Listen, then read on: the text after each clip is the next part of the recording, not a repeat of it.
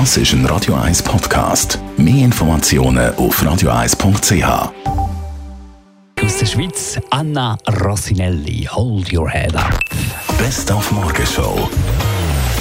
Ja, apropos Basel, heute greift ja der Roger Federer ein ins Geschehen. Der Swiss Indoors in Basel das ist natürlich balsam auf des Sportlerherzens von Basel. Und jetzt ist nicht wahnsinnig viel zum Lachen im Moment.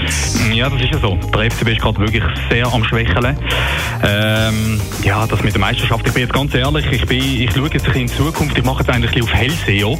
Äh, das wird nichts mehr mit der Meisterschaft. Glaube ich nicht.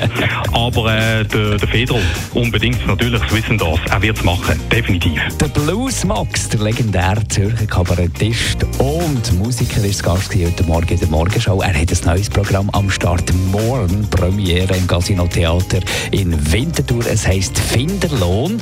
Und es sieht so aus, als wäre er von der Bildfläche lang verschwunden gewesen. Dabei hat er eigentlich immer gespielt. Und die ganze Zeit am schöne, grosse Pause machen und Reisen machen und dann wieder spielen. Ist der Blues Max ruhiger geworden? Nein, ja, ruhig ist er einmal ruhig gewesen. Ruhig ist man dann, wenn Kinder verheiratet sind. Äh, da ich, alle drei sind noch nicht, aber äh, ich komme dem näher. Nein, äh, ja, nein, ruhiger. Äh, ich, ich, mache einfach grosse Striche in die Agenda und dann grosse Reisen, das schon. Äh, früher habe ich immer geschafft, immer müssen arbeiten. Immer spielen, spielen, spielen. Jetzt spiele ich schon auch noch, aber dann äh, machen wir auch wieder mal ganz etwas anderes zwischendrin.